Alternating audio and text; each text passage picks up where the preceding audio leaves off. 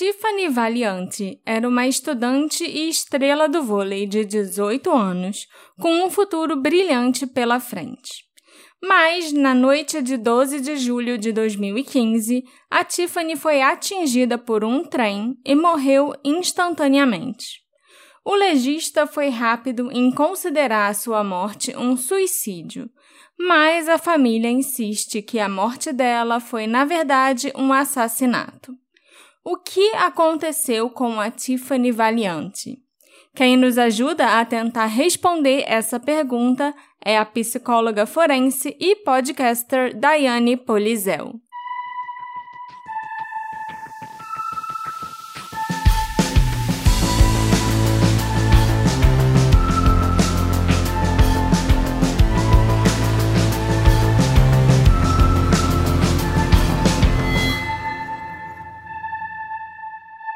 Esse episódio do podcast vai tratar de temas mais delicados, como suicídio e luto. Então, fica aí um aviso de gatilho, porque esses assuntos podem ser sensíveis para alguns públicos.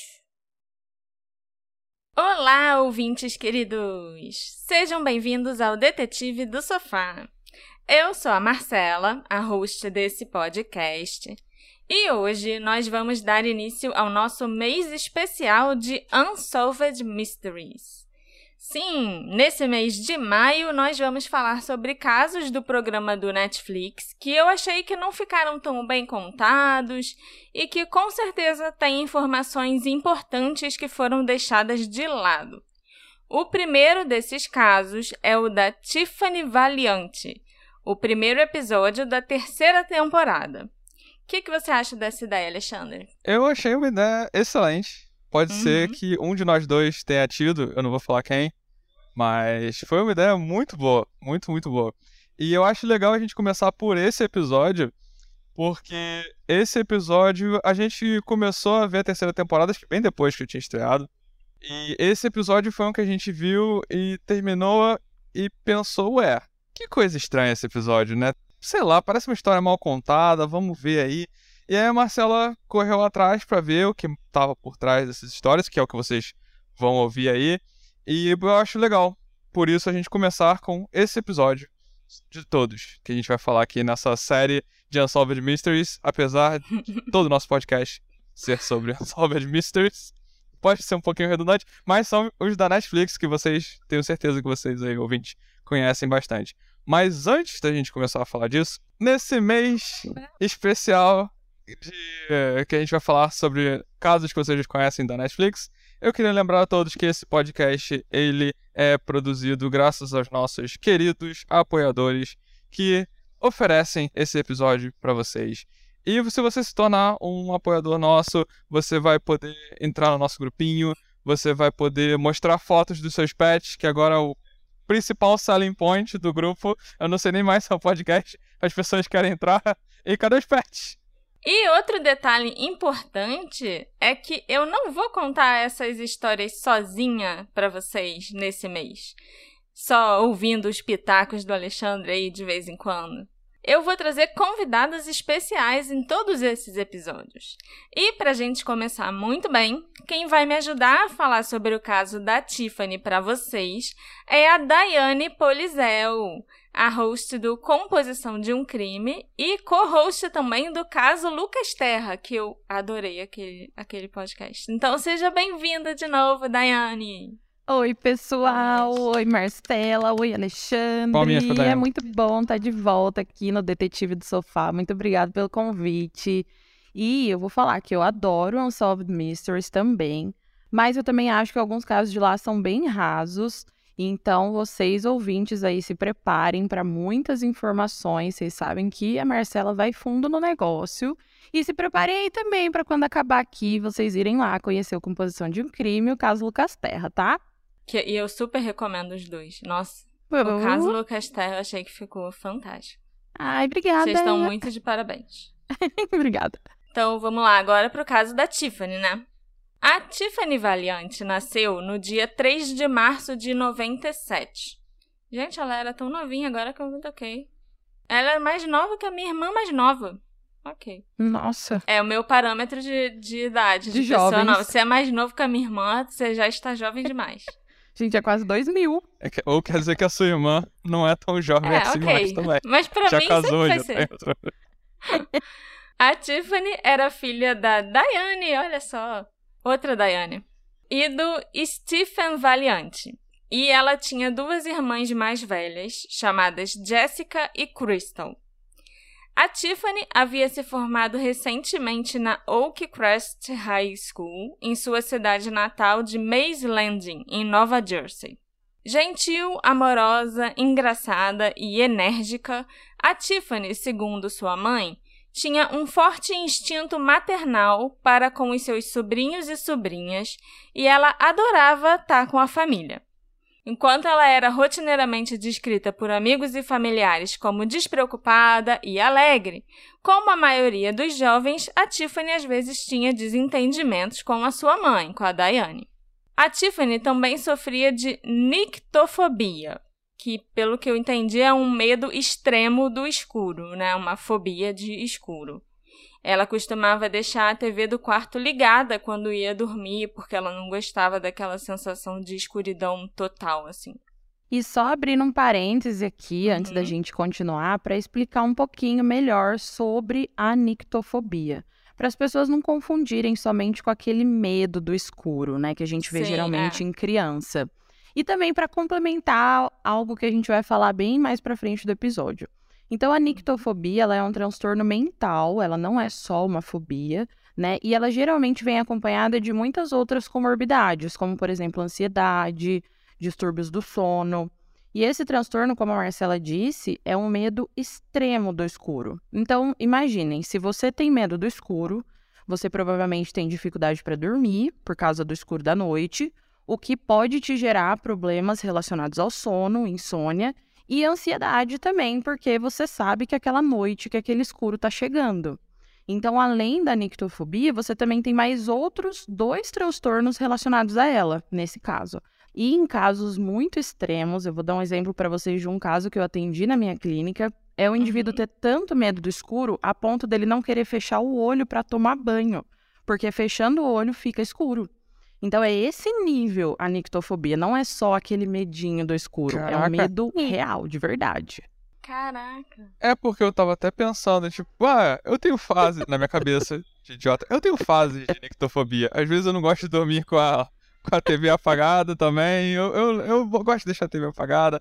Mas como eu falei, eram fases. Às vezes eu queria tudo desligado, queria tudo. E não, no meu caso não era nectofobia, parecia algo bem mais Nossa, é, certeza, sério e caraca. um diagnóstico, né, mesmo. Imagina é bem... a pessoa ter medo de dormir, sabe? De fechar o olho, caraca. É, é bem bizarro, por isso que traz muitas outras comorbidades ah, junto, com né? Com certeza. Ela se assumiu gay em 2015 e teve uma namorada chamada Rachel. Segundo a mãe da Tiffany, era só uma fase que ela estava vivendo.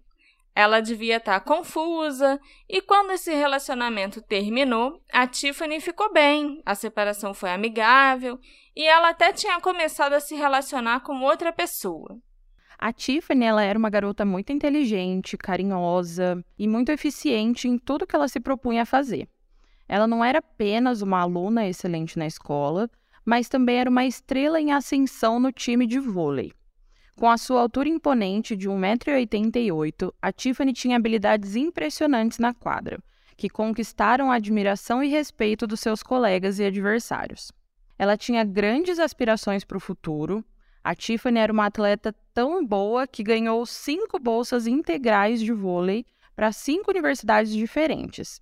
E ela já tinha escolhido para qual dessas cinco ela queria ir, que era a Mercy College em Nova York.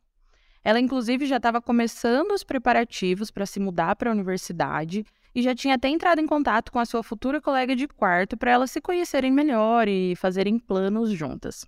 O grande objetivo da Tiffany a curto prazo era arrasar na quadra de vôlei, dominar as competições universitárias para ser notada pelos grandes times. E também não parava por aí, não. Ela tinha o objetivo de ser convocada para a seleção de vôlei dos Estados Unidos para representar o país nas Olimpíadas. E além de suas atividades atléticas, a Tiffany já estava pensando também nos estudos, e já tinha decidido qual carreira ela pretendia seguir e no que ela ia se formar na universidade. E não tinha nada a ver com vôlei ou com esportes. E a gente até ficou surpreso de saber que ela queria fazer faculdade de direito e seguir carreira na área de justiça criminal. Um dos tios da Tiffany e uma pessoa que ela admirava bastante era policial estadual e ela também estava considerando uma carreira na Força Aérea dos Estados Unidos depois que ela se formasse. E a gente está se adiantando um pouco aqui, falando dos planos e da carreira que a Tiffany queria seguir quando fosse para a universidade, quando ela ainda tinha outros planos que preencheriam o resto do seu verão antes de partir para a faculdade. Segundo seus pais, a Diane e o Stephen, a Tiffany ia adotar um gatinho para dar de presente para sua mãe, para que a mãe não sentisse tão solitária quando ela fosse embora para a faculdade. E ela também ainda ia comprar todos os itens que precisaria para o dormitório, ainda ia fazer uma viagem para um parque chamado Great Adventure e ainda tinha algumas consultas de rotina com médicos, dentistas, essas coisas. Mas nenhum desses planos se concretizou porque a Tiffany faleceu em 12 de julho de 2015. Nesse dia, 12 de julho, a Tiffany passou a manhã na casa da família, em Maze Landing, e só saiu brevemente para comprar uma limonada num quiosque local. Naquela tarde, a Tiffany e os pais atravessaram a rua para uma festa na casa de um dos tios dela, o irmão do pai dela, do Stephen. Uma das filhas dele, a prima da Tiffany, tinha acabado de se formar na escola também e eles estavam dando uma festa de comemoração. Segundo a mãe da Tiffany, durante a festa ela estava conversando com entusiasmo sobre os seus planos de ir para a faculdade e também estava marcando com uma das irmãs mais velhas de escolher o gatinho para adotar, né? O gatinho que ela ia dar de presente para a mãe na semana seguinte. Esse ia ser inclusive o presente de aniversário da mãe dela. Caiu a noite e a família ainda estava toda reunida na festa de comemoração. Por volta das nove horas da noite, uma amiga da Tiffany, chamada Jamie Hay, ligou para a mãe da Tiffany e parecia bastante agitada. A Jamie queria conversar pessoalmente com os pais da Tiffany e ela estava na frente da casa deles, só que ninguém estava em casa. A Diane e o Stephen, então, chamaram a Tiffany e foram andando até o outro lado da rua, na casa deles, para ver o que a Jamie queria e por que ela estava tão agitada no telefone. Eles chegaram e encontraram a Jamie com a mãe dela aguardando por eles.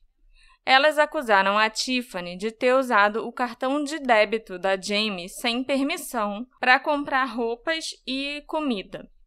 A Tiffany negou a acusação ali, né, na frente dos pais, da amiga, da mãe da amiga, e os pais acreditaram nela e a defenderam, dizendo que devia ter sido um mal-entendido, porque a filha deles nunca tinha feito algo parecido e ela não era uma ladra. A Jamie e a mãe então entraram no carro e foram embora, e eles iam resolver essa situação no dia seguinte. O Stephen então entrou em casa e a Diane e a Tiffany foram até a garagem. A mãe queria revistar o carro da filha em busca de evidências que comprovassem ou refutassem as alegações da Jamie. E enquanto elas estavam revistando o carro, a Diane viu a Tiffany pegar o cartão da amiga e colocar discretamente no bolso de trás do short. Tão discretamente, pelo jeito. Ah, é porque mãe tem olho de águia, né? Pode ser. Mãe vê tudo. Mãe vê tudo, mãe escuta tudo. A minha mãe era assim. Pro Unsolved Mysteries, a Diane disse que ela não falou nada quando viu isso acontecer e que ela entrou em casa para chamar o marido, o Stephen. Aí ela contou para ele que ela tinha visto a Tiffany esconder o cartão e os dois saíram novamente e foram até a garagem para aí sim confrontar a Tiffany. Mas quando eles chegaram na garagem, ela tinha desaparecido. Mas em um dos relatos que a mãe da Tiffany, a Diane, deu para a polícia, ela teria brigado com a Tiffany quando ela viu ela enfiar o cartão no bolso, e as duas teriam tido uma grande discussão depois que ela deu esse flagra na filha. Aí a Diane entrou em casa para chamar o marido e contar que a Tiffany realmente tinha roubado o cartão da Jamie. E quando eles saíram para brigar mais com ela, a Tiffany tinha sumido. São duas versões diferentes da história, né? Eu acho que eu tendo a acreditar mais nessa segunda versão, porque se a mãe não tivesse confrontado e discutido com a Tiffany, ela não teria motivo para sair andando quando a mãe entrou em casa. Assim que a mãe entrou, ela escapuliu, sem ninguém estar tá ali por perto para continuar brigando com ela. Posteriormente, foram encontrados os recibos no quarto da Tiffany, que mostravam que ela teria gasto 86 dólares no cartão de débito da Jamie sem a permissão. E embora Tiffany tenha negado veementemente o uso do cartão da amiga e os pais a tenham defendido com unhas e dentes na frente da Jamie e da mãe dela, essa não seria a primeira vez que a Tiffany era pega fazendo algo assim. Alguns meses antes, o Stephen e a Diane descobriram que a Tiffany andava roubando dinheiro da sua conta bancária. A gente não sabe como eles lidaram com essa situação alguns meses antes e não temos como saber como eles lidariam com a situação do cartão de débito da Jamie, porque a Tiffany nunca mais voltou. E somente dois minutos se passaram entre o tempo que a Tiffany saiu da garagem, quando a mãe dela entrou em casa, e os pais terem saído de casa novamente para provavelmente dar uma bronca nela. Uma câmera da propriedade do vizinho, câmera essa que ficava próxima à garagem da família Valiante, registrou a última imagem existente da Tiffany às 9 horas e 28 minutos da noite. Ela pôde ser vista andando e olhando para sua esquerda. Ela vestia um short jeans branco, uma camiseta preta uma faixa branca no cabelo e um par de alpargatas bem clarinhas. Os sapatos, inclusive, foram um dos itens que ela comprou com cartão de crédito da amiga. Alpargatas é o sapato? Isso. É um tipo de sapato. Eu não sabia. Então alguém não deve saber. Uhum. Sim. Você conhece porque eu tenho vários. É o meu sapato preferido. Conhece, sim. Mas realmente, saber o nome né? Que isso é alpargata e tal. Até eu aprendi há pouco tempo, então tudo bem. E essa mesma câmera, às 9 horas e 30 minutos da noite, somente dois minutos após a Tiffany aparecer nela, registrou os pais dela ali, no mesmo local onde ela tinha passado. Na imagem, eles estão juntos com o cachorro da família e parecem estar ali confusos, como se estivessem olhando para os lados, procurando onde a Tiffany poderia ter ido em tão pouco tempo. Eles estranharam também que estava muito escuro naquela noite e a Tiffany tinha né, a fobia do escuro. Então eles não imaginaram que ela teria ido muito longe. A princípio, eles pensaram que a Tiffany poderia estar pregando alguma peça neles, se escondendo na floresta atrás da casa e observando eles procurarem por ela atrás de uma árvore, né, coisa assim. Mas eventualmente ficou claro que esse não era o caso. A mãe dela, então, a Diane, ligou para Jamie, que tinha acabado de sair dali de carro com a mãe, e disse que a Tiffany fugiu, segundo a transcrição do depoimento da Jamie e da mãe dela. Porém, a Diane, ela nega ter usado essa palavra, fugiu. Mas o fato é que a Jamie e a mãe voltaram imediatamente para ajudar a Diane e o Stephen a procurarem pela Tiffany. O casal valiante também começou a ligar para os amigos e para os familiares para ver se alguém tinha visto a Tiffany. O Stephen até voltou na festa da sobrinha para ver se a filha estava lá, mas ela não tinha aparecido. A Jamie começou a ligar para os amigos dela e da Tiffany para ver se alguém tinha falado com ela, e antes das 10 horas da noite já tinha um número enorme de pessoas procurando pela Tiffany, tentando ligar para o celular dela, mandando mensagens. E os eventos da próxima hora e meia são desconhecidos, pelo menos no que diz respeito a Tiffany. Ela desapareceu às 9 horas e 28 minutos da noite e não temos como saber exatamente o que ela fez ou por onde ela andou até às 11 e 07 da noite, quando ela foi atropelada por um trem que viajava a quase 130 km por hora. Hey. Você se interessa por crimes reais, serial killers, coisas macabras e tem um senso de humor um tanto quanto sórdido? Se sim, você não está sozinho. Se você precisa de um lugar recheado de pessoas como você, venha conhecer o podcast Pátria Amada Criminal. Todas as semanas tentamos entender o pior da humanidade. Nesse processo a gente ri, chora, fica brava, fofoca, porque afinal de contas é assim que a gente fala quando está entre amigos. Suas novas melhores amigas trevosas estão aqui no Pátria Amada Criminal. A Diane e o Stephen vasculharam a área a pé e de carro, assim como diversos amigos e familiares deles e da Tiffany. Pouco tempo depois, as duas irmãs mais velhas da Tiffany, a Jessica e a Crystal, assim como seu tio, aquele tio que era policial estadual, começaram a procurar por ela na floresta, andando de quadriciclos. Todo mundo ligou freneticamente e enviou mensagem de texto para o celular dela, esperando uma resposta. As pessoas também deixavam mensagens de voz na caixa postal da Tiffany. Inclusive, durante o episódio do programa do Netflix, né, lá no Unsolved Mysteries, é possível ler várias dessas mensagens que vão aparecendo na tela e também escutar uma mensagem deixada pelo Stephen na caixa postal da filha.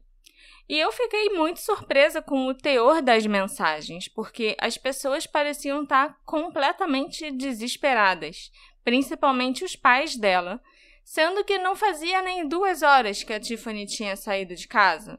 Então ela podia estar só escondida em algum lugar para espairecer, sabe?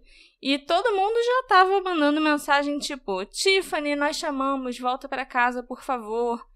Então, essa foi uma das coisas que, quando a gente estava assistindo o episódio, me deixaram com a pulga atrás da orelha. Eu fiquei tentando entender por que desse desespero todo da família, sendo que fazia tão pouco tempo que, ela, que eles tinham visto ela pela última vez, né? Era 21 e 28, quando ela saiu ali de casa. Pareceu bem desproporcional, né? É. Por volta das 10h45 da noite, o pai da Tiffany, o Stephen, encontrou o celular dela caído na grama, ainda na propriedade da família. Ninguém tinha ouvido o celular tocar por ali porque ele estava no silencioso. Depois que o celular foi encontrado, a família ficou mais em pânico ainda, porque a Tiffany supostamente não ia a lugar nenhum sem o celular. A Daiane disse até que a filha tinha uma capa à prova d'água, porque ela não conseguia ficar longe do celular nem quando ela estava tomando banho. Mas é aquilo, né? Se ela queria espaço ou se ela não queria ser encontrada, então é lógico que ela não ia levar o celular para onde quer que ela tenha ido. Porque você estando com o celular é a coisa mais fácil do mundo alguém te localizar ou ficar te perturbando, ligando toda hora, mandando mensagem e tal. Às onze e meia da noite, duas horas depois que sua mãe a viu pela última vez, a família relatou o desaparecimento da Tiffany à polícia. Eles não sabiam que ela já estava morta há cerca de 15 minutos. Um trem indo para o sul, viajando a 130 km por hora, a atingiu, matando-a instantaneamente em um trecho escuro e arborizado da Atlantic City Rail Line, a quase 6 quilômetros da sua casa. O engenheiro aprendiz Marvin Olivares, que estava no cargo há pouco mais de um ano, era quem estava no controle do trem naquela noite. O engenheiro supervisor Wayne Daniels também estava no trem supervisionando o trabalho do Marvin. O Wayne se virou brevemente para falar sobre o resgate de um vagão desativado com outro condutor chamado Bill.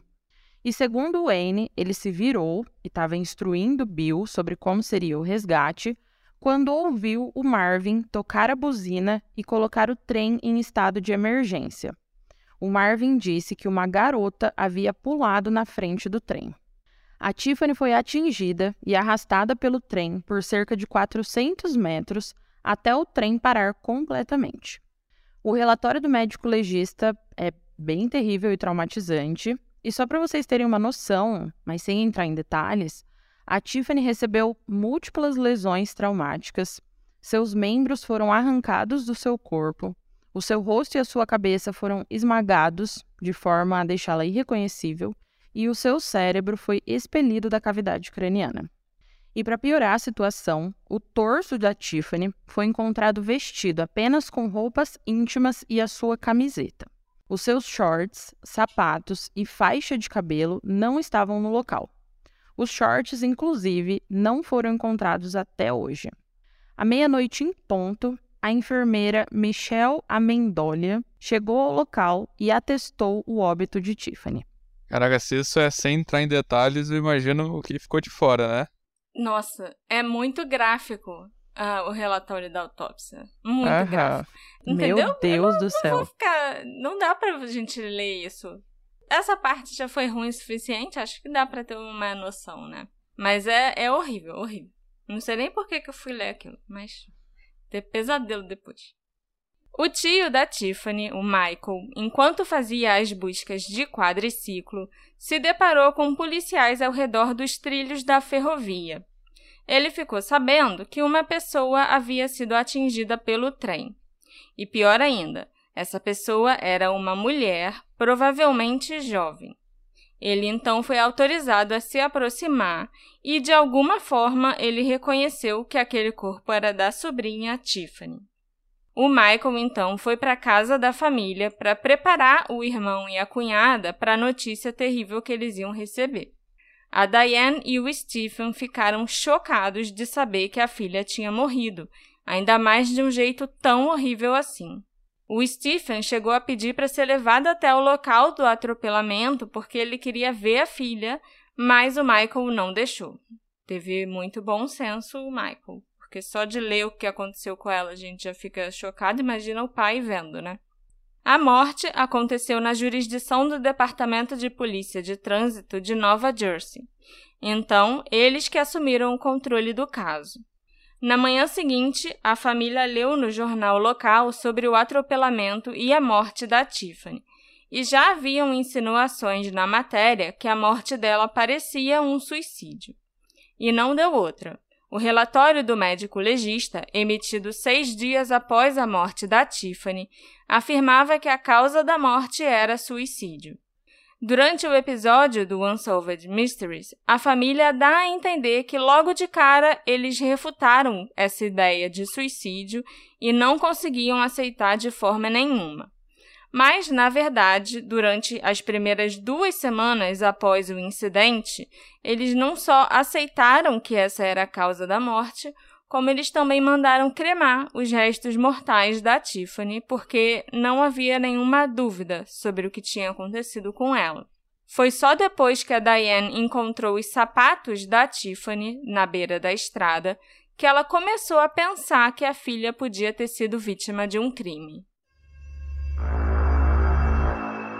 Nos dias e semanas após a morte da Tiffany, a Diane começou a caminhar pelas estradas entre a sua casa e os trilhos do trem. Ela caminhava para tentar espairecer e clarear a cabeça. Em uma ocasião, enquanto ela caminhava pela Tilton Road duas semanas após a tragédia, algo ali nas ervas daninhas à beira da estrada chamou a sua atenção. Eram os sapatos da sua filha. As alpargatas bege claras estavam a poucos metros da estrada. Uma delas estava a cerca de 30 centímetros de distância da outra. E, próximo aos sapatos, a Diane também encontrou a faixa de cabelo da Tiffany. Ela ficou com a impressão de que os sapatos estavam perfeitamente alinhados, como se alguém os tivesse colocado ali de propósito.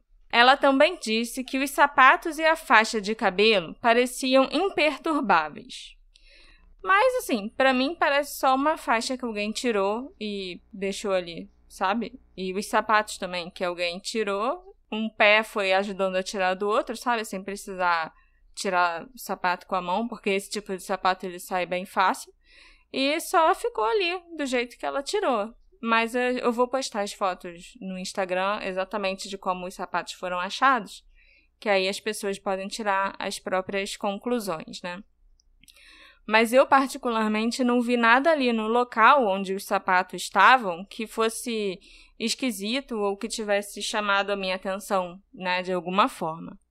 Havia também um chaveiro por perto que a Diane não reconheceu bem como um moletom a cerca de quatro metros e meio de distância, que ela disse que não pertencia a Tiffany. E esses dois itens não são mencionados no Unsolved Mysteries. Eles nunca foram testados em busca de DNA ou para saber a quem eles poderiam pertencer ou se eles podiam estar relacionados ao caso da Tiffany.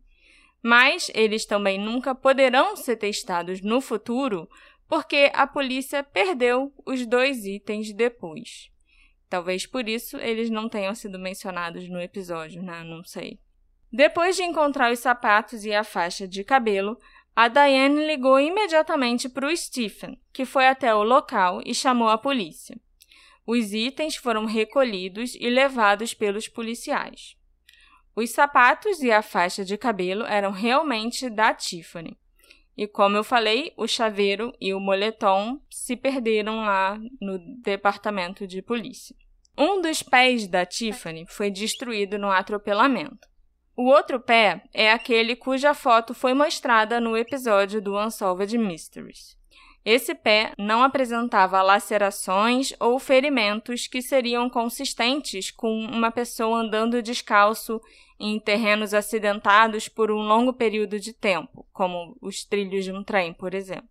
Mas o pé estava bem sujinho, então eu não achei que ele estava imaculado do jeito que a mãe da Tiffany afirma no episódio, não. E esse detalhe vai ser importante depois. É, e mostra a foto do pé no episódio. Você pode ver que Sim. ele tá meio pretinho, sabe? Um pé de pessoa é, que saiu tá andando sujo. por aí. Não tá, não tem ferimento, não tá cortado, sabe, na sola nem nada, mas ele tá bem sujinho.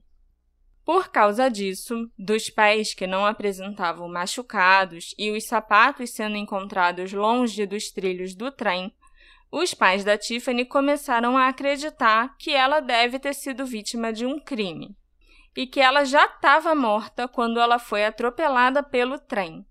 O corpo dela teria sido colocado nos trilhos para destruir evidências. A Diane e o Stephen também afirmaram que a Tiffany não tinha nenhum motivo para cometer suicídio, que ela amava a vida, ela era bem-sucedida, tinha muitos amigos e amava sua família. Durante esse tempo, os familiares mais próximos da Tiffany também ficavam indo ao trilho de trem, no ponto onde ela foi morta. E dali eles começavam a andar pela floresta ao redor, procurando por evidências que a polícia não tivesse coletado. Eles encontraram pedaços dos órgãos da Tiffany, que tinham ido parar até 3 quilômetros de distância do ponto de impacto, e encontraram também várias coisas aleatórias jogadas por lá, muito lixo, inclusive, que foi sendo acumulado ao longo dos anos. Mas uma coisa que pode ser importante foi encontrada pelo tio da Tiffany, um machado com manchas vermelhas. Claro, né, que a família acreditou que deveria ser sangue e o entregou para a polícia. Mas esse machado nunca foi testado. E ele, inclusive, foi perdido pela polícia, assim como o chaveiro e o moletom. Gente, muita coisa perdida pela polícia nesse caso, né? Essa polícia era rodoviária ou era a polícia normal que perdia as coisas? Era rodoviária. A polícia normal nunca chegou a se envolver na investigação do caso, não. Só depois que os pais dela abriram um processo, entraram com um processo civil, né? Para tentar mudar a causa da morte e tal, que aí a polícia normal foi chamada para, né, no, no julgamento, porque eles também foram processados e tal. Mas nem tinha muita coisa assim que eles pudessem fazer, porque não só a polícia do trem perdeu vários itens, como alguns itens que eles ainda tinham guardados tinham sido mal armazenados. Uhum. Mas da, é, acho que daqui a pouco a gente vai, vai falar disso. Mas só fizeram cagada. Uhum. Bom, em 2019, a família Valiante entrou com uma ação civil contra o New Jersey Transit Center. Eles queriam que a causa da morte da Tiffany fosse alterada de suicídio para indeterminada. Nessa ação, a família apontou que o condutor aprendiz, o Marvin Olivares, foi questionado três vezes por investigadores na época do incidente e que ele teria fornecido versões diferentes dos eventos em cada um dos interrogatórios. Em um deles, o Marvin disse que a Tiffany saiu da floresta, correu para os trilhos e foi atingida. Em outro relato, o Marvin disse que não viu a Tiffany até que o trem tivesse bem em cima dela. E no terceiro relato, conduzido sob juramento seis dias depois da morte da Tiffany, o Marvin afirmou que avistou a Tiffany pela primeira vez, cerca de 800 metros de distância, agachada ao lado dos trilhos. Aí então ela teria se levantado e mergulhado na frente do trem. O supervisor Wayne Daniels também teria dado relatos conflitantes sobre o que aconteceu naquela noite. Ele disse inicialmente aos investigadores que instruiu o aprendiz de engenheiro a tocar a buzina e tocar a campainha enquanto acionava o freio de emergência do trem. No entanto, quando ele foi posteriormente colocado sob juramento, ele admitiu que estava de costas, conversando com outro condutor e não viu o que aconteceu. Em março de 2022, um examinador forense contratado pelo advogado da família Valiante descobriu que as evidências restantes no caso da Tiffany haviam sido armazenadas indevidamente pela polícia, tornando-as praticamente inúteis para uma nova rodada de testes de DNA. A camiseta que a Tiffany usava na noite em que ela morreu, por exemplo, foi armazenada numa sacola de papel e já estava coberta de mofo, o que a tornava cientificamente inútil. Outros itens que ficaram ao ar livre, expostos a condições climáticas diversas por algumas semanas antes de serem coletados, também tinham sido contaminados, de acordo com um laboratório particular de teste de DNA. Além desse armazenamento incorreto de evidências, tem outras coisas que eu acredito que os investigadores deveriam ter feito, mas não fizeram na época. A primeira era, obviamente, isolar toda aquela área como uma cena de crime. Eles também deveriam ter examinado Tiffany para ver se ela poderia ter sofrido um estupro antes da morte. E tinham também que ter entrevistado os parentes e amigos dela, obtido seus registros médicos e feito uma autópsia psicológica para reforçar ou refutar a teoria do suicídio. E a autópsia psicológica, ela é uma avaliação retrospectiva psicossocial de uma pessoa dada como falecida no momento da sua morte é ali uma reconstituição do estado mental do falecido antes do ocorrido, onde vai avaliar os comportamentos, pensamentos, sentimentos, os relacionamentos. E a gente vai percebendo nesse caso que uma autópsia psicológica seria essencial para entender a Tiffany e tudo o que aconteceu, né? E os objetivos da autópsia psicológica também não é somente para determinar se a morte foi um homicídio ou um suicídio, esse é um dos quatro objetivos dessa técnica, que também incluem descobrir por que, que a morte aconteceu numa hora ou numa data específica, para determinar a motivação, que pode ser intencional, né, de propósito, subintencional, como algo para prejudicar, mas não para matar, ou não intencional, como um acidente. E o último objetivo, que na verdade teria sido de extrema importância, é o valor terapêutico que a autópsia pode trazer para os entes, né, queridos do falecido, já que essa autópsia pode oferecer respostas que vão poder ajudar a família a entender o que aconteceu, né, ajudar eles a seguir em frente. Bom, a gente chama a Daiane, ela vem faz ideia dessas coisas aí de, da autópsia. Pra mim, a Marcela tinha inventado palavra. Às vezes eu acho isso. Ai, já coloco tudo. É, eu tinha lido que sobre autópsia psicológica, mas eu também não sabia o que, que era direito. Para mim era só, ah, vamos avaliar, sei lá, vamos entrar em contato com um psicólogo, o orientador da escola ou até o psiquiatra dela para ver o que, que ela estava passando na época e como ela estava. Mas já, nossa, é muito mais legal do que isso. É muito mais complexo. É. E outra coisa que poderia ter sido feita facilmente era testar o maquinista do trem, no caso, né, aquele aprendiz, o Marvin, para checar se ele estava sóbrio e ter certeza de que ele não tinha consumido drogas ou álcool, assim como eles também testaram a Tiffany. E algumas dessas evidências não coletadas e testes que não foram feitos na época estão perdidos para sempre. Porque, como afirmamos anteriormente, a família mandou cremar a Tiffany após a sua morte. Uma decisão da qual a mãe, a Diane, se arrepende até hoje e diz que foi a pior decisão da vida dela. Enquanto eu explicava o caso da Tiffany e a morte dela para vocês, eu já fui mencionando, né? Eu e a Daiane já fomos mencionando algumas coisinhas que não entraram no episódio do Unsolved Mysteries, mas até agora essas coisas eram pequenas e sem tanta importância. Agora a gente vai se aprofundar mais nas coisas grandes, sabe? Nas coisas mais importantes que ficaram de fora. A Diane, a mãe da Tiffany, não a Diane, convidada desse episódio, afirma ao longo do episódio do Unsolved Mysteries como a relação familiar deles era ótima, como eles tinham orgulho da Tiffany, dando a entender até que a vida dela era perfeita. Mas a mãe e a filha tinham uma relação muito conturbada. A Diane e a Tiffany brigavam com cada vez mais frequência. Em 2014, cerca de um ano antes da morte da Tiffany, uma professora dela da escola chegou a notar que a Tiffany estava com um enorme hematoma no braço. Ela chamou a Tiffany para conversar e a Tiffany tentou disfarçar, tentou desconversar ali, dizendo que era um hematoma que ela tinha ganhado jogando vôlei e tal. Mas ela acabou admitindo que aquele hematoma tinha sido feito pela mãe, que deu um soco no braço dela.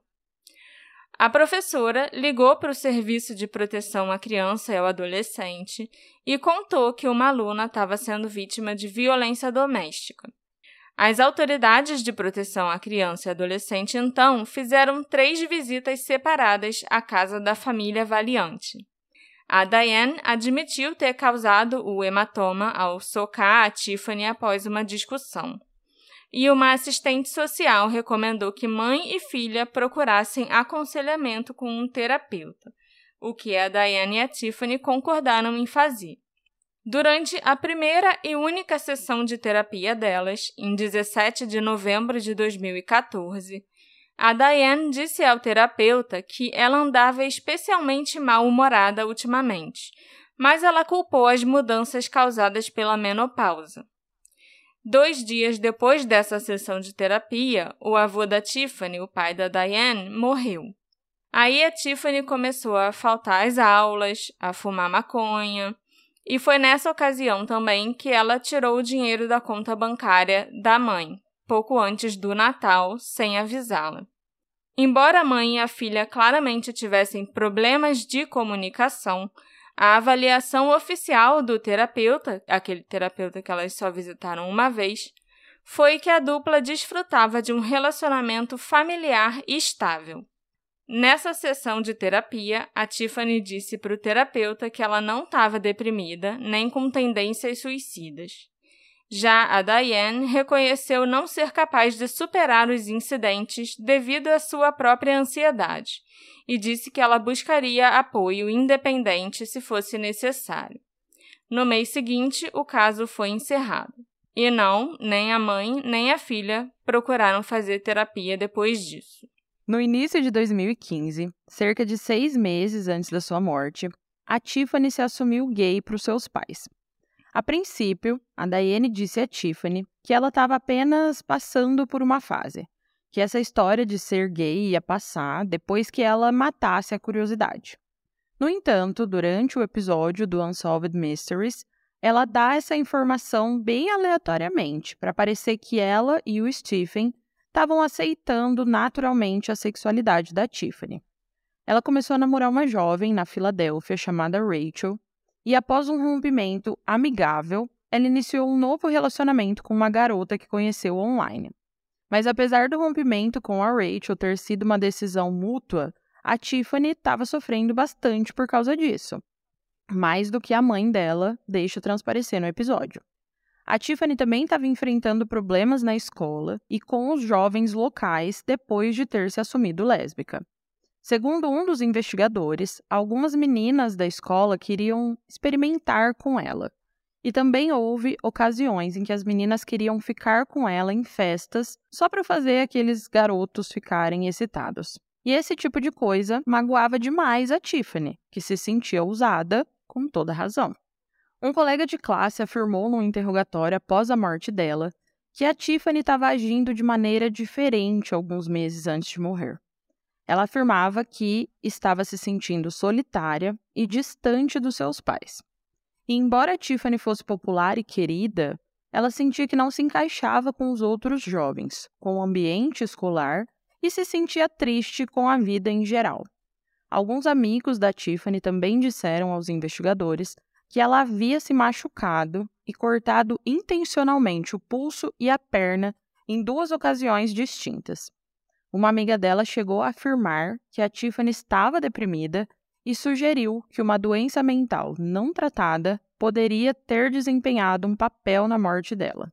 É interessante, não sei se a Marcela botou isso aqui no roteiro, que eu não lembro, mas essa parte Dai falou sobre os amigos falaram pro interrogatório sobre a saúde mental da Tiffany. E isso foi uma das coisas que chamou a nossa atenção vendo o episódio, que não tem a participação de nenhum amigo para falar, ela estava bem, ela estava mal. A família no episódio tá o tempo todo falando, nossa, ela estava bem, ela não tinha problema nenhum, ela estava fazendo planos pro futuro. E uma das coisas que a gente achou esquisito é, ah, não tem nenhum amigo pra falar, é, ela tava bem, ela tava fazendo planos pro futuro, ela tinha combinado comigo de fazer isso, isso, isso na semana que vem. E aí você vai vendo que tem uma história que não foi contada no episódio, que foi isso que a Dai tava lendo pra gente. Aham. Uhum. É, isso chamou muito mesmo a nossa atenção. Porque eu acho que até ao longo. Esse foi um dos poucos episódios que a gente só via pessoas da família dando entrevista, né? Era a mãe, o pai, acho que o tio e o avô, nem as irmãs da Tiffany deram entrevista pro programa. E aí no final fala que, ah, nenhum dos amigos dela quis dar entrevista. Nenhum dos policiais, dos, dos investigadores quis dar entrevista. Aí a gente foi ficando tipo, ué, então tem alguma coisa errada aí. Porque se ninguém quer dar entrevista, então, não sei. A polícia eu até entendo, uhum. porque a, a tal polícia rodoviária fez muita cagada, pelo que eu entendi. É, agora a gente sabe disso. Né? É. Que também no, no, no programa não, a gente não sabia, assist, só assistindo o programa. Então até faz uhum. sentido os policiais não quererem participar e tal. Mas aí não tem uma amiga, uma pessoa, um é. primo para falar, putz, é mesmo, a gente brincava, a gente fazia planos, a gente tinha marcado de fazer não sei o quê. Eram só adultos da família, basicamente, né? Os pais, os tios e tal, falando sobre como era a Tiffany. Só que uhum. você você é adolescente, você não vai contar suas coisas para os seus pais e para os seus tios. Você vai contar seus problemas, suas suas ansiedades, suas, seus medos para os seus amigos. E também uhum. sobre ela ter se assumido lésbica. Eu lembro da mãe falando basicamente isso. Ah, ela se assumiu lésbica, ela tinha um namoro, mas o namoro acabou e ela já estava com outra menina, tá tudo bem. Se eu não me engano, esse é o espaço de tempo destinado a essa parte, esse aspecto da vida dela. Tipo, era, era só uma fase, ela tava com uma amiga, ela, já, ela tinha uma namorada, ela já terminou, já tá com outra, e tipo, não, isso não tem nada a ver com a história, sabe? Enquanto é. que, poxa, uhum. ela tava. A, a, gente para pra pensar. Ela tinha acabado de se assumir. Isso é uma coisa grande, que afeta a vida da pessoa. Ela tinha acabado de ter um término. Isso também é uma coisa grande, sabe? E tem essas outras coisas que a Marcela descobriu sobre como ela é tratada na escola, por ser lésbica e tal. E isso é. tudo no programa mesmo é, não, tava tudo bem, ela foi lésbica, dando até a entender, a gente aceitou bem, tipo, e página virada, sabe? E às vezes o não dito quer dizer muito mais do que foi dito, né? Parece que o que precisava realmente não foi, e a gente fica, ué. Mas tem tanta coisa aí, por que que não estão falando sobre isso, né? Sim, e não tem ninguém para corroborar o que os pais estão falando, sabe? Outro detalhe muito importante que não foi mencionado no episódio do Unsolved Mysteries é que quatro dias após a morte da Tiffany, os investigadores levaram um cão farejador para tentar traçar o caminho que a Tiffany teria feito de casa até o local onde ela morreu. Esse teste foi realizado em 16 de julho de 2015. O oficial que acompanhava o cachorro solicitou especificamente que ele não fosse informado sobre o local do incidente, para que ele pudesse conduzir o teste às cegas e deixasse o parceiro canino dele liderar o caminho. E o cão conduziu o treinador ao longo de uma rota de mais ou menos 5 quilômetros, que o levou à área geral ali da morte da Tiffany. E interessante é que a rota que o cachorro percorreu, seguindo né, o, o cheiro, farejando o cheiro da Tiffany, não tinha nada a ver com aquela rota que eles mostram no episódio. Eu que eu assisti esse episódio tem pouco tempo, acho que foi semana passada. E eles mostram um mapinha mostrando o caminho na estrada que ela teria feito para chegar até ali. Então ela dá uma volta enorme. Ela sai de casa, aí ela vai como se ela tivesse andado virado à direita e saído andando, andando, andando toda a vida. Aí depois lá na frente ela faz uma curva para a esquerda e volta toda a vida até chegar naquele ponto do trilho do trem. É uma volta gigante. Só que ela é uma volta gigante. Só que o cachorro farejou ela fazendo uma linha reta. Porque o local que mostra ali no mapa do Netflix, como se fosse, sei lá, construções em um quarteirão e tal, na verdade era um campo de golfe. E era aberto. Então, ela só podia ter cruzado o campo de golfe. Ela não precisa ter passado por todo esse caminho, dado toda essa volta que o programa diz que ela deu, entendeu? E o mapa, até se não me engano, ele é escuro, né? Como se fosse um mapa visto de noite. É. Posso estar é. lembrando errado. Mas ele é meio escuro. Se fosse um mapa do Google Maps, se fosse um mapa, você ia ver que era tudo verde, que era aberto, sabe? Dava é, para você ir andando. É, reto. essa parte que eu tô falando, que era o campo de golfe, tá toda cinza no mapa, como se realmente fosse tudo construções que tivesse ali, sabe? Fosse lojas e prédios e casas, sei lá. Mas não, era tudo verdinho como campo de golfe. E os campos de golfe, como a gente sabe, né, são gramados e muito bem cuidados. Então, não teria por que a Tiffany cortar e machucar os pés andando pela grama do campo de golfe.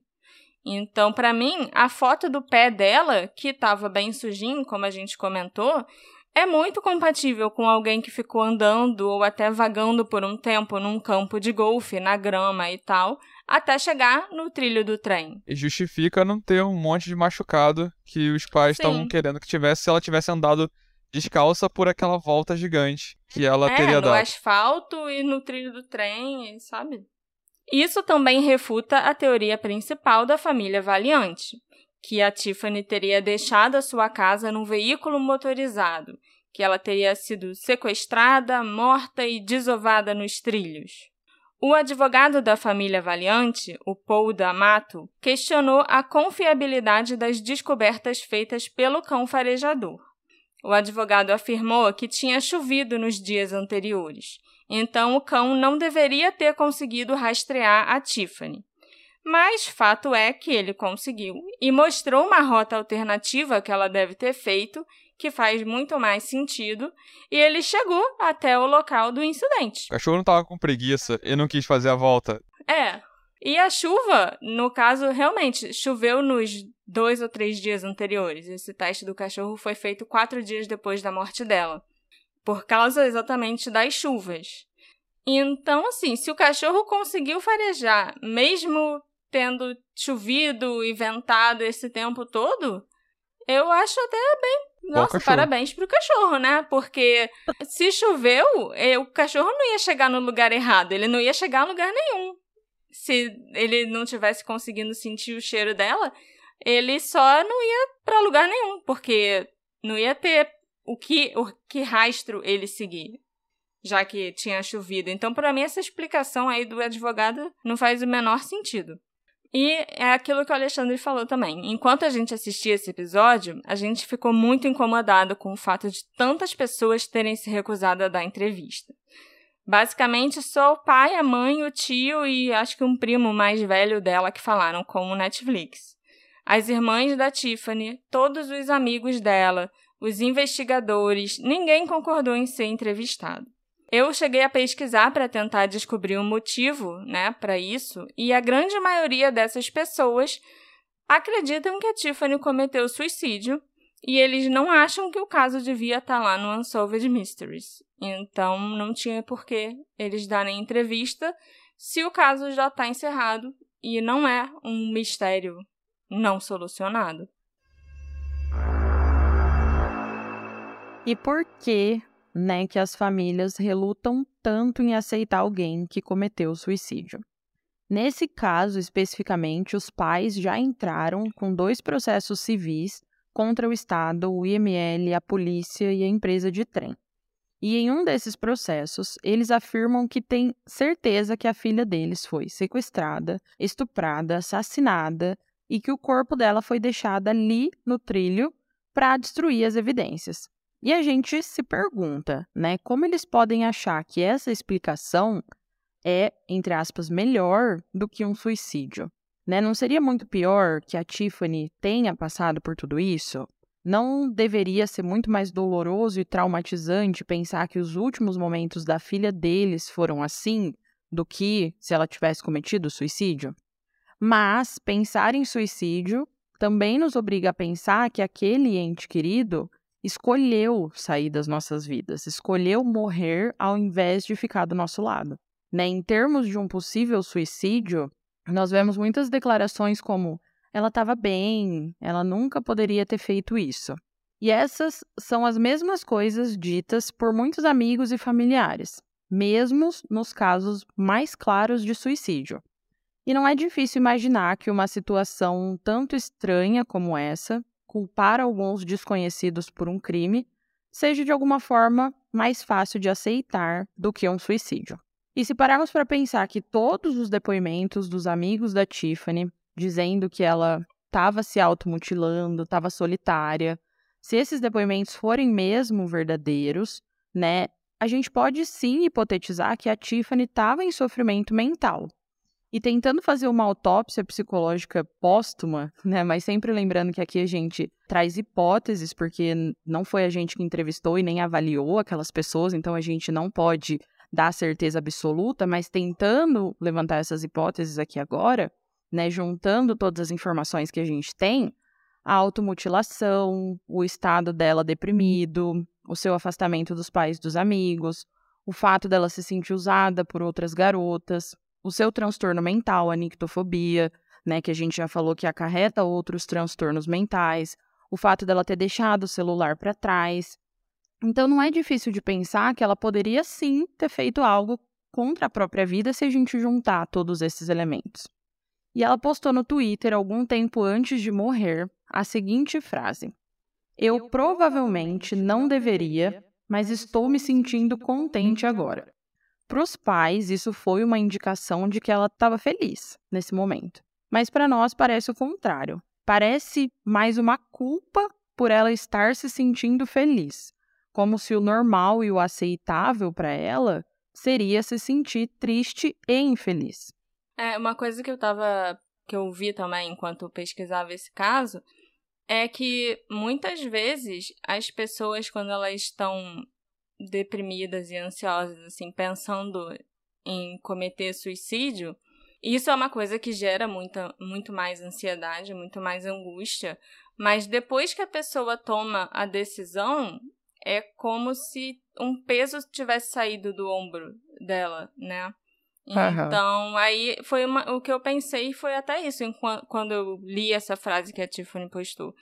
Dá aquela sensação de que então, eu não devia estar feliz por causa disso, mas eu tô me sentindo mais leve, eu tô me sentindo melhor agora que eu já decidi o que eu vou fazer. Agora uhum. eu não tô mais me sentindo tão angustiada, tão aflita, sabe? Ah, então você acha que eu fiquei esse arrasada por tweet ela. foi depois dela ter decidido. Talvez até ela não tivesse decidido ali no momento com a da briga. Talvez fosse algo um pouquinho mais é, eu não, eu acho que isso não, eu realmente não acho que é uma coisa que ela decidiu ali na hora, não. Eu acho que é uma coisa que no mínimo já estava rondando a mente dela há algum tempo. Até porque, né, quando a gente vai falar sobre suicídio, a gente precisa pensar que há um caminho até esse suicídio. Não é só assim, é, aconteceu alguma coisa, pronto, foi a gota d'água e vou lá.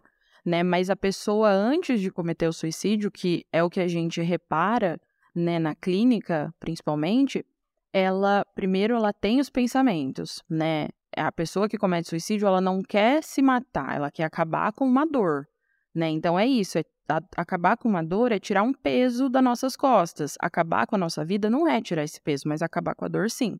Então ela tem uma dor, aí ela vai, pô, eu tenho uma dor, como eu faço para essa dor sumir? Ela tá ali há muito tempo, tá me incomodando muito. Será que se eu me matar essa dor sai? Né? Então, agora que eu pensei nisso, eu vou começar a fazer planos. Qual é a melhor forma de eu fazer isso? É eu, sei lá, pular de algum lugar? É eu tentar alguma outra coisa? vou pesquisar na internet. Então, a segunda fase é fazer esses planos.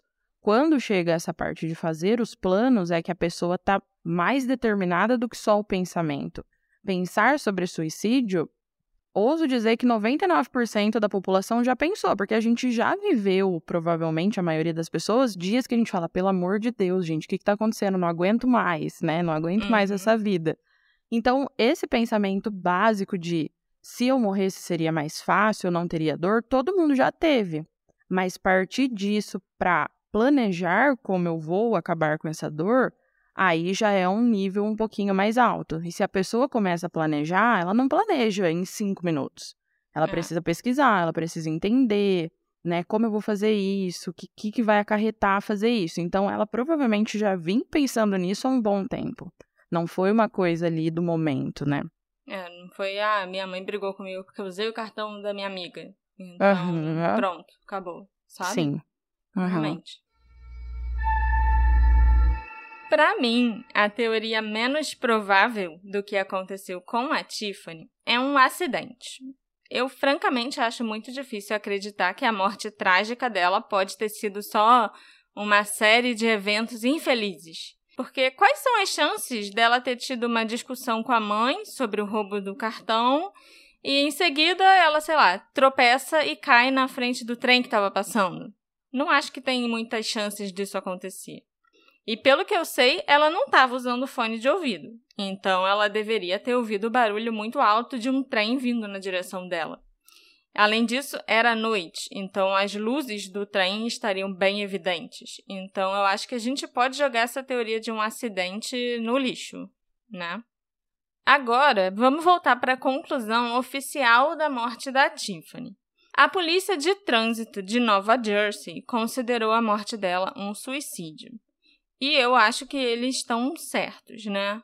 Um dos primeiros indícios de que essa morte foi um suicídio, pelo menos para mim, é que suicídios em trens e metrôs eu acho que devem ser bem comuns, só que eles não podem ser noticiados.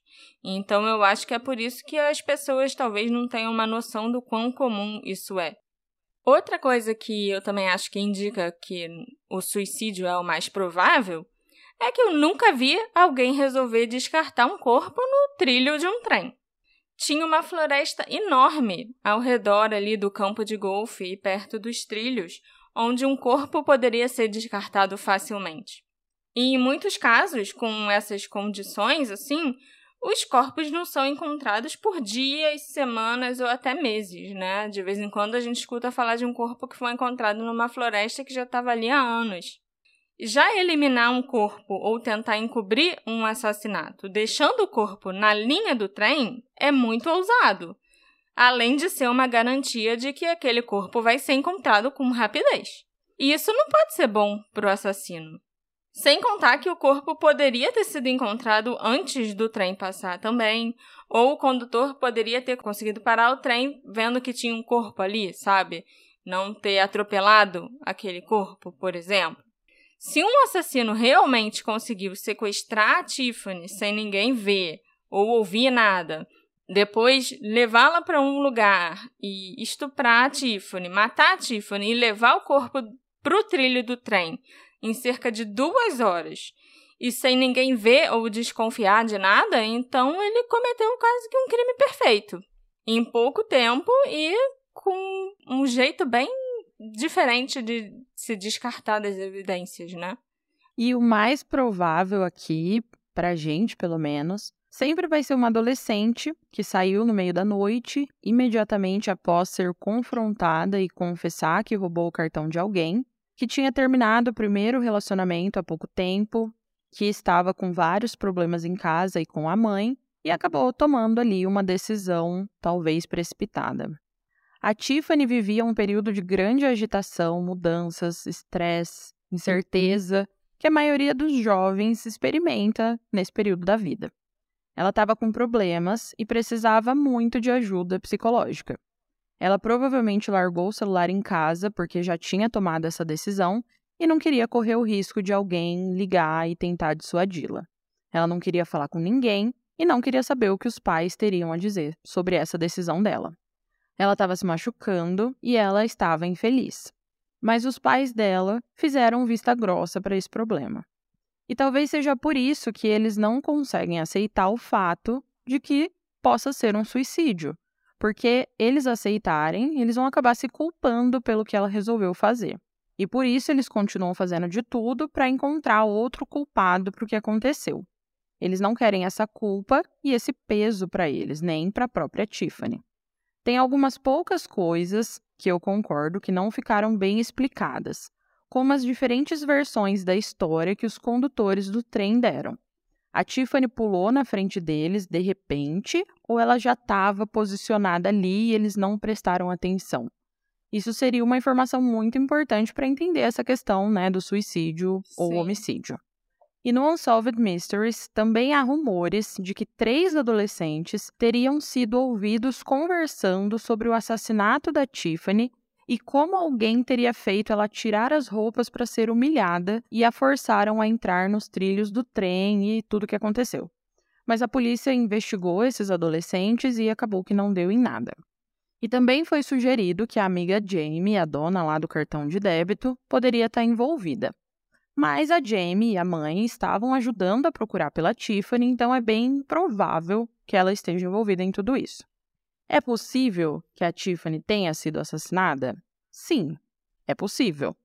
Mas nesse caso, com todas as informações que temos, é mais provável um assassinato ou um suicídio? Compreensivelmente, a família da Tiffany não está disposta a aceitar que ela teria tirado a própria vida. E eu consigo entender por que eles se sentem assim. Apesar das ações judiciais tomadas pela família para que o caso seja reinvestigado, o veredito oficial continua sendo o de suicídio. O episódio do Unsolved Mysteries pouco fez para ajudar a esclarecer melhor o caso e não trouxe novas pistas nem depois que ele foi ao ar. Embora já tenha se passado quase sete anos desde a morte da Tiffany, ela ainda faz parte da vida da família. Eles construíram memoriais para ela perto dos trilhos onde ela foi atropelada e no local onde os sapatos dela foram encontrados. Eles também fizeram um santuário na casa da família, numa cristaleira onde estão as cinzas e alguns pertences mais valiosos da Tiffany, como medalhas, né, de competições de vôlei, coisas que eram realmente importantes para ela, de acordo com os pais. E o Stephen, o pai dela, também construiu uma quadra de vôlei de areia no quintal e agora as crianças todas do bairro podem ir lá jogar na quadra que ele fez em homenagem a Tiffany. Você também teve um caso de uma polícia que pareceu incompetente, coisa que a gente está acostumado a ver aqui, mas uma polícia também que deve estar tá muito habituada em lidar com suicídio. Então, com certeza, ela é míope quando vê um suicídio e ela não se deu o trabalho muito de excluir as outras possibilidades. Mas ao mesmo tempo é parecido com, por exemplo, militar comete um crime e é investigado pela polícia do exército, Sim. perdão. Então, assim, é uma coisa meio que esquisita, entendeu? Por que, que um crime acontece, por que, que uma morte acontece no trilho do trem? Alguém foi atropelado pelo trem, a gente não sabe se é acidente, se não é, né? E é investigado pela polícia rodoviária, sabe? É uma coisa aí que com certeza deve gerar um conflito de interesse.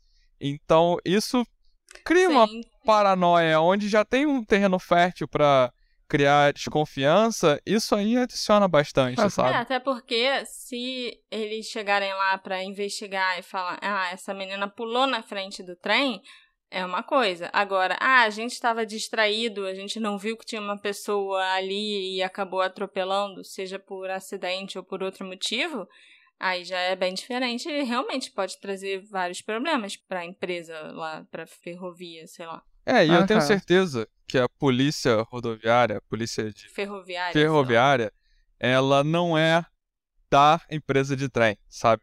Eu tenho essa noção. Mas é aquela Sim. mesma coisa que, assim, olha, o Tribunal Superior Militar julgando o militar. E julgou que ele não fez nada de errado quando ele matou ah, a galera. Uhum. Entendeu? Então são coisas ali que estão tão sempre ali no dia a dia, um batendo a mão no, nas costas do outro. E eu acredito que deve acontecer sim conflitos de interesse. Mas isso é uma coisa que se soma à desconfiança dos pais. Mas muito provavelmente nessa história, que tem realmente coisas esquisitas, como é que o sapato tá aqui? Como é que isso, isso, isso aconteceu? é, você tende realmente, você escuta a versão dos pais e você pensa, realmente não tem como essa garota ter cometido suicídio. Como é que ela fez esse caminho todo? Deu essa volta para parar ali? Como é que ela tava feliz e, e tava, tinha tudo isso pela frente, tava fazendo planos e ela foi parar ali, morrer do jeito que morreu. E se eu não me engano, os pais também falam sobre, olha, tem essa mancha de sangue aqui, essa mancha de sangue aqui no trilho provavelmente quer dizer que ela já estava morta aqui no trilho, e não que o trem atropelou e espalhou, sabe? Isso não condiz com, com quem pulou. Então, parece que muita gente ali dá um palpite sobre o que poderia ter acontecido, mas a, a investigação da polícia ferroviária não ajudou em nada para eliminar essas possibilidades, entendeu? E o lance de perder as coisas. Muito provavelmente agir em favor, do, eu vou presumir, agir em favor da, da empresa e do trem. Uhum. E aí, a gente, será que essas coisas foram perdidas só porque, por incompetência? Teve algum outro motivo? Entendeu? Sim. Mas é aquilo. Assim que a gente acabou de ver o episódio, eu e a Marcela, a gente virou um pro outro e falou: Pô, esse episódio tá estranho, né? Olha, é, a, mãe conta que a filha roubou o cartão de crédito da amiga. E aí eu falei com ela, e aí vira, próxima página.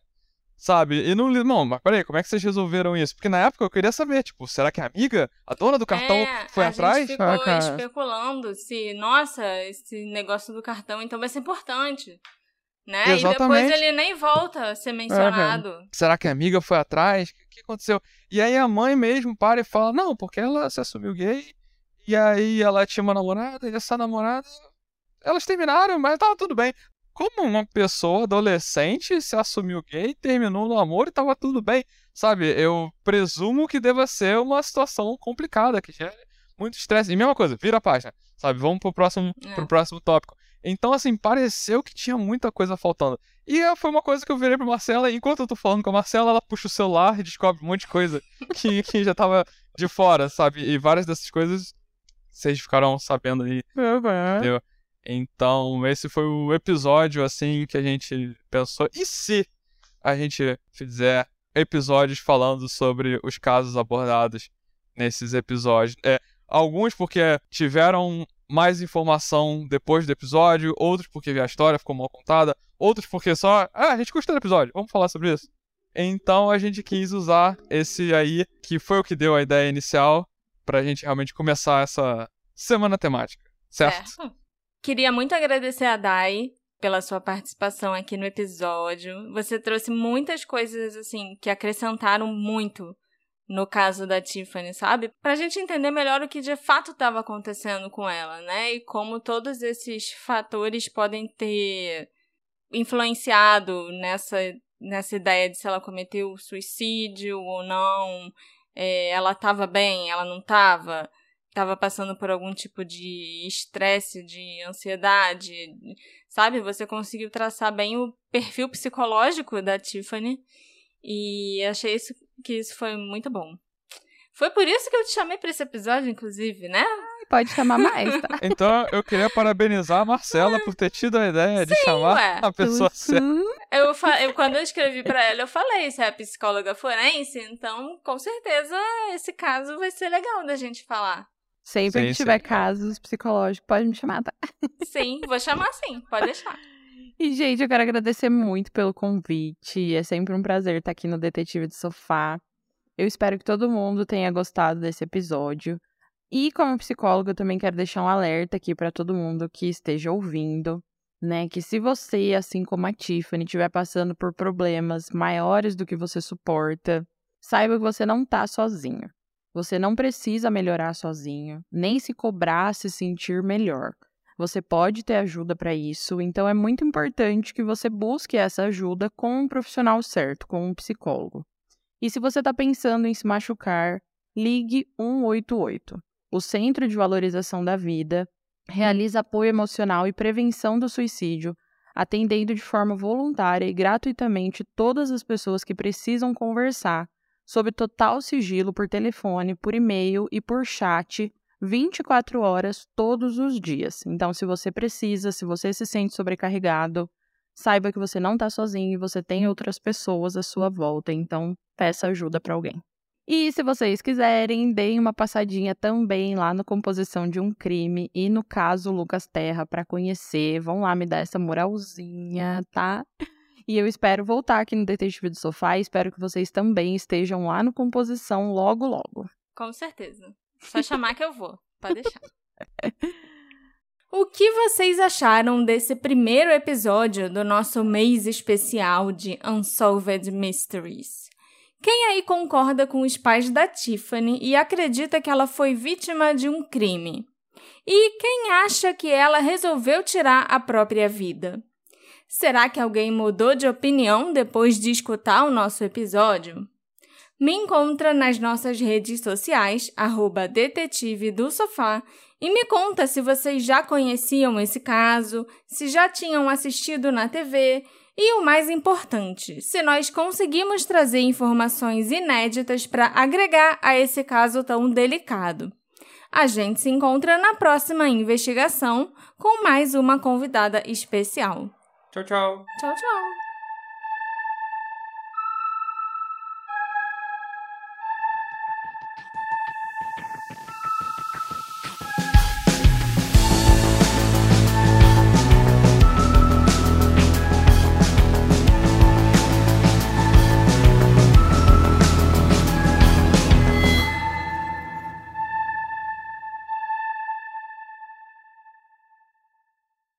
Hey, você se interessa por crimes reais, serial killers, coisas macabras e tem um senso de humor um tanto quanto sórdido? Se sim, você não está sozinho. Se você precisa de um lugar recheado de pessoas como você, venha conhecer o podcast Pátria Amada Criminal. Todas as semanas tentamos entender o pior da humanidade. Nesse processo a gente ri, chora, fica brava, fofoca, porque afinal de contas é assim que a gente fala quando está entre amigos. Suas novas melhores amigas trevosas estão aqui no Pátria Amada Criminal.